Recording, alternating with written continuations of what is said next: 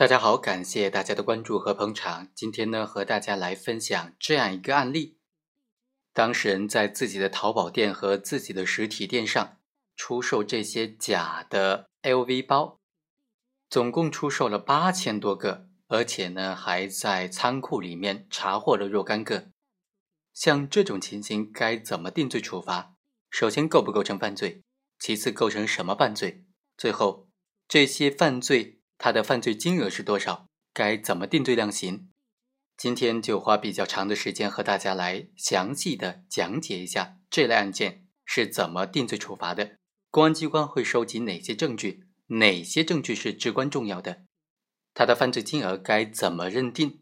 他的量刑是什么样的一个量刑的标准？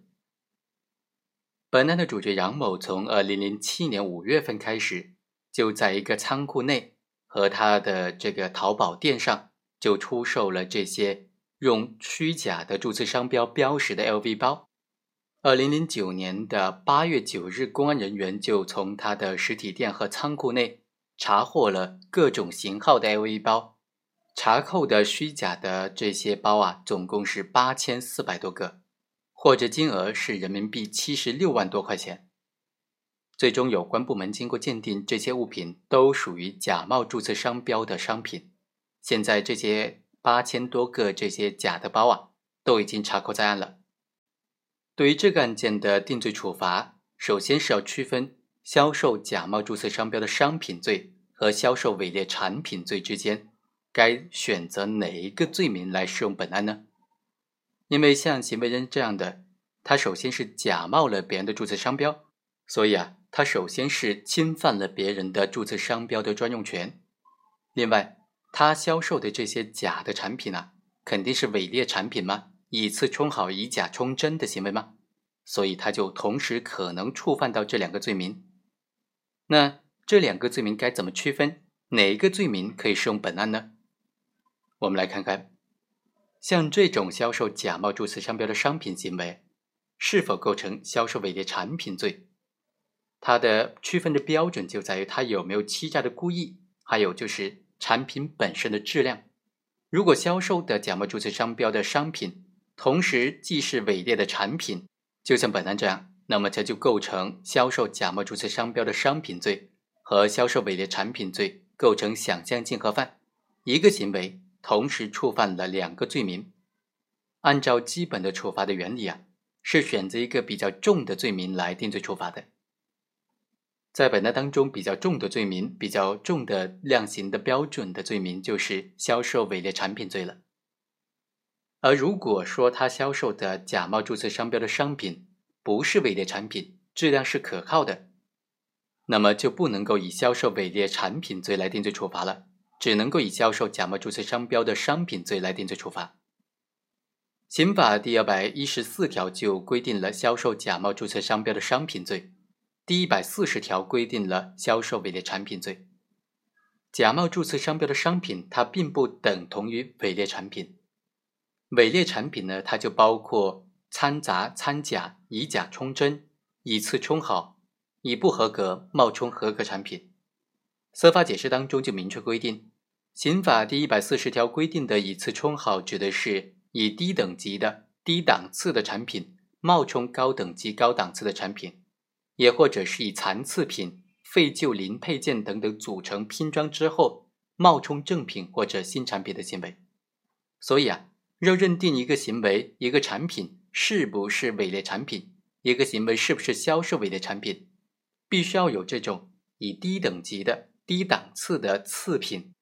来冒充真品、高档次的产品。如果说没有这样的行为呢，那就不能够认定为销售伪劣产品了。所以啊，销售伪劣产品的行为必然会影响到消费者对于产品的使用。行为人为了销售伪劣产品，主观上必然有存在这种假冒的、欺诈的故意。而反过来说，销售假冒注册商标的商品，它的行为就不一样了。品牌商品，特别是国际知名的品牌，它的价格高昂，品质也非常出众。如果想要销售假冒注册商标的商品，质量太差的话，是不可能有人来买的。而一旦此类商品如果品质还可以，甚至非常不错，甚至超越了原来那个品牌的产品的质量，同时又假冒了那个知名品牌的商标，这种情况就很有可能会吸引很多崇拜那些名牌，但是又缺乏经济实力的消费者来购买了。因为这样一些正品呢，它的价格非常高昂，而仰慕这些正品、想要买这些品牌的产品的人呢，他是心知肚明的，他明知道那些价格低廉的就是冒牌货，所以销售假冒注册商标的商品的这种行为呢，它的消费者是没有被欺诈的。我们来看看本案，像杨某这样所销售的包呢，它具有包的一般的使用性能。没有证据能够证明包的质量是非常低劣的，或者不符合通常的非品牌商品的质量标准。所以，虽然说它销售的是假的品牌，但是不影响消费者对这个包的正常使用。而且，消费者往往是出于满足这种虚荣心，知假买假，或者是根据商品的价格对这个商品的假冒的性质呢是心知肚明的。所以，对于本案当中杨某的行为，不应该定性为销售伪劣产品罪，而应当定性为销售假冒注册商标的商品罪。那第二个问题是，像这种假冒注册商标的商品在仓库之内被查获，还没有出售出去，它的非法经营的数额该怎么认定？这种犯罪形态是既遂还是未遂呢？要知道啊，销售假冒注册商标的商品这种行为是一种持续的行为。也可以认定为是持续犯，而且呢，往往是出现这种有已经销售的部分，还有没有销售的部分。由于购买者往往是知假买假，所以报案或者配合司法机关调查取证的积极性其实并不高。司法机关对于销售者已经销售的商品金额，往往是很难查证的，能够查证的往往是还没有销售的被查扣的那部分。严格来说呢，对于尚未销售部分，根本就没有办法来计算销售金额。那这种情况该怎么来处理呢？司法解释就明确规定了，销售金额它被定义为销售假冒注册商标的商品之后所得和应得的全部违法收入。一般就认为，所得的违法收入指的是行为人出售假冒注册商标的商品之后，已经实际上得到的违法的收入，而应得的违法收入。指的是行为人已经出售假冒注册商标的商品之后，按照合同或者按照约定将会得到的那些违法的收入。所以啊，像这种假冒注册商标的商品还没有出售就被查获，销售金额是没有办法确定的。它既不属于所得，也不属于应得，所以它根本就不属于销售的金额的范畴。所以啊，司法解释和司法实践当中呢，就对于这种被查扣的、被查封的这些还没有出售出去的商品，它就定性为是非法经营的数额，而不是销售金额。所以啊，本案当中被查扣的七十六万多元的这些假的包，这个七十六万多元就是本案当中定罪量刑的依据，是非法经营的数额，而不是销售的金额。那本案这种它究竟是？犯罪的既遂还是未遂呢？由于假冒的注册商标的商品还没有出售就被查获了，实际上它的销售行为还没有完成，也就没有完成刑法分词所规定的这个罪名的全部犯罪构成要件。销售行为没有完成，是因为被执法人员及时的查获，属于行为人意志以外的原因，所以假冒注册商标的商品尚未销售的犯罪停止形态，应当是认定为未遂。另外，从社会的危害性的角度来看呢，像这种假冒注册商标的商品还没有实际销售出去，它的危害后果是非常小的，远远小于这类商品已经销售出去流入社会的这种情形。另外，还有一种争议就是说，本案当中这个罪名里面是销售销售假冒注册商标的商品罪，销售和贩卖买卖又是完全不一样的了。因为刑法分则当中其他罪名规定的贩卖、买卖，比如非法买卖黄金、外汇的行为，贩卖毒品的行为，